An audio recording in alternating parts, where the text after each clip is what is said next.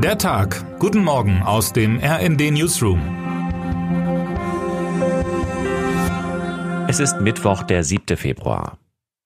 Es fühlt sich wie eine kleine Ewigkeit ein, seit das Wort Nord Stream in aller Munde war. Durch die Ostsee-Pipeline strömte kaum noch Gas. Damals Deutschland fürchtete im Winter zu frieren und das Projekt Nord Stream 2 war politisch klinisch tot. Der Wirtschaftsminister jettete um die Welt, um die alternative Gasversorgung sicherzustellen und musste dabei zwangsläufig auch den ein oder anderen fragwürdigen Handel eingehen. Und mitten in die Debatte um die Folgen des russischen Angriffskrieges auf die Ukraine platzte eine rätselhafte Nachricht. Am 26. September 2022 wurden mehrere Explosionen in der Nähe der dänischen Ostseeinsel Bornholm registriert und wenig später vier Lecks an drei der insgesamt vier Leitungen der Nord Stream Pipelines entdeckt. In Schweden, Deutschland und Dänemark wurden daraufhin Ermittlungen aufgenommen. In einem gemeinsamen Brief an den Weltsicherheitsrat schrieben die UN-Botschaften der drei Länder im Sommer 2023, die Ermittelnden hätten Sprengstoffspuren auf einer verdächtigen Segelyacht entdeckt. Diese soll demnach zum Transport des bei der Sabotage eingesetzten Sprengstoffs genutzt worden sein. Würde man den Tätern auf die Spur kommen? Schwedens Ermittlerinnen und Ermittler zumindest werden die Brocken wohl hinwerfen. Nach monatelangen Untersuchungen will der zuständige schwedische Staatsanwalt Mats Ljungqvist das Verfahren offenbar einstellen, so melden es schwedische und deutsche Medien. Die Entscheidung wolle er am heutigen Mittwoch bekannt geben. Zumindest in Schweden konnten die Behörden demnach also keine konkreten Tatverdächtigen ausmachen. Das deutsche Verfahren läuft freilich weiter. Die hiesigen Behörden könnten vom schwedischen Ausstieg sogar profitieren, weil die Schweden ihre Beweismittel zur Verfügung stellen könnten. Das Rätsel um die Nord Stream-Explosionen in der Ostsee bleibt weiterhin ungelöst. Ein Lied gegen rechts, wie Sophies für immer Frühling Karriere macht. Ich habe einfach geschrieben, was ich gefühlt habe, sagt Sophie Aspacher, kurz Sophie. Und das ist in der Kunst ja meist ein fruchtbringender Ansatz. Den Gefühlen der jungen Sängerin verdankt der Welt den Song Für immer Frühling. Es ist eine zarte, fast naive Klavierballade. Darin träumt sich Sophie in ein Land, in dem es Kaviar und Hummer im Überfluss gibt. Ein Land, in dem alle Menschen alt sterben und niemand hungern oder frieren muss. In dem jeder willkommen ist und der Himmel nur noch blau und rosarot. John Lennons Imagine meets Danger Dance, das ist alles von der Kunstfreiheit gedeckt. Ja gewiss, es wehen ein paar Kirchentag-Vibes durch das nicht durchgängig tiefschürfende Lied, aber es tut ganz offensichtlich vielen Menschen gut, sich wegzuträumen in eine entspanntere, leuchtendere Gegenwart in diesem in vielerlei Hinsicht kalten Februar.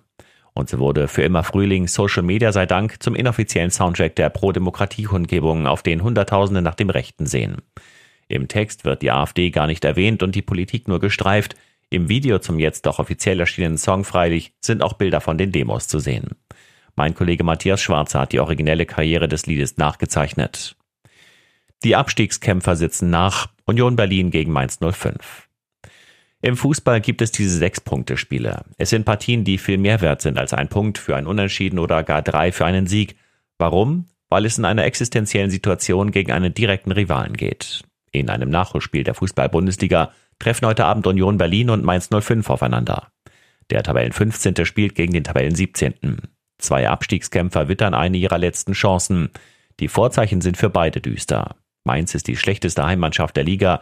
Lediglich ein Sieg und fünf Punkte stehen zu Buche. Union reist als schlechteste Auswärtself an. Außerhalb der alten Försterei holten die Köpenicker seit Saisonbeginn erst vier Punkte.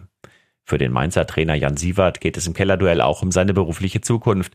Denn bei einer Niederlage des Tabellenvorletzten aus Rheinhessen wären die Berliner mit dann neun Punkten Abstand kaum noch einzuholen. Wir müssen in die Zweikämpfe fliegen, vor dem Tor so eine Gier reinlegen, dass der Ball mit dem linken Ohr reingeht, sagte Sievert vor dem Spiel. Tor mit Ohr, wenn es der Sache dient.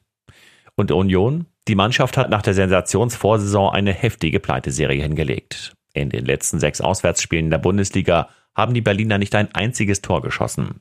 Nun fehlt da noch Kapitän Christopher Trimmel, der nach seiner roten Karte wegen rohen Spiels in der Partie gegen RB Leipzig für zwei Spiele gesperrt worden ist.